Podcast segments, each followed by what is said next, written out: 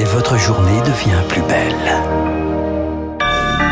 Merci d'écouter Radio Classique. Il est 9h. L'actualité à 9h, eh bien, c'est avec Augustin Lefebvre. Augustin, le président ukrainien Volodymyr Zelensky est en route pour Londres. Après Rome, Berlin, Paris, hier soir, la tournée européenne du président ukrainien continue afin d'obtenir des armes de la part de ses alliés.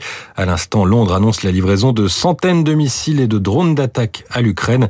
Euh, L'Ukraine en train de préparer une contre-offensive contre les troupes russes. Ce matin, l'état-major se félicite d'un premier succès d'une offensive aux abords de Bakhmut, épicentre du conflit depuis l'été dernier.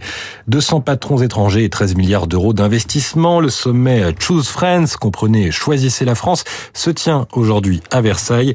L'exécutif se vante de ce montant record qu'il présente comme une validation de sa politique économique. Parmi ses dirigeants d'entreprise, le milliardaire Elon Musk a lui les honneurs de l'Elysée. Le CEO, comprenez PDG de Tesla et Twitter, y est actuellement reçu. Emmanuel Macron, qui sera au journal télévisé de TF1 ce soir à 20h, deuxième interview de la journée pour un président qui veut se réengager, c'est le terme qu'il emploie dans le journal L'Opinion de ce lundi. Il dit également qu'il souhaite continuer à baisser les impôts des classes moyennes et il rejette l'idée d'un référendum sur l'immigration.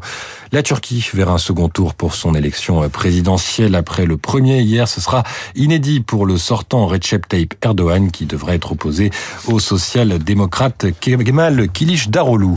Un point sur les marchés. On retrouve Céline Pantex d'Investir le Journal des Finances. Bonjour Céline, comment le CAC s'apprête-t-il à commencer la semaine?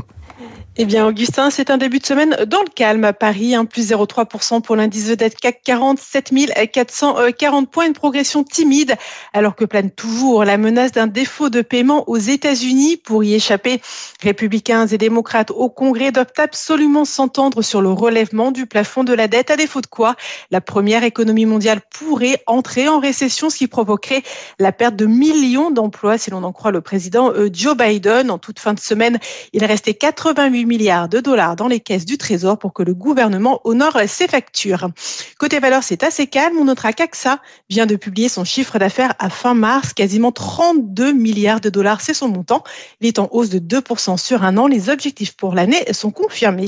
Pour finir, je vous rappelle le CAC 40 à l'ouverture, petite hausse, plus 0,3% à 7440 points. Merci Céline et merci Augustin. On vous retrouve à 10h pour un prochain point d'actualité, pratiquement 9h03 sur l'antenne de Radio Classique l'heure de retrouver Monsieur Franck Ferrand. Bonjour Franck. Bonjour Renaud, bonjour à tous. Le week-end a été bon Oui, excellent. Bon, reposant.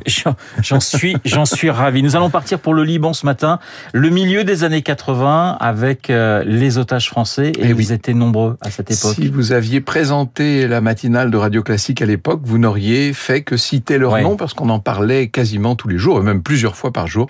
Voici donc cette histoire des otages français.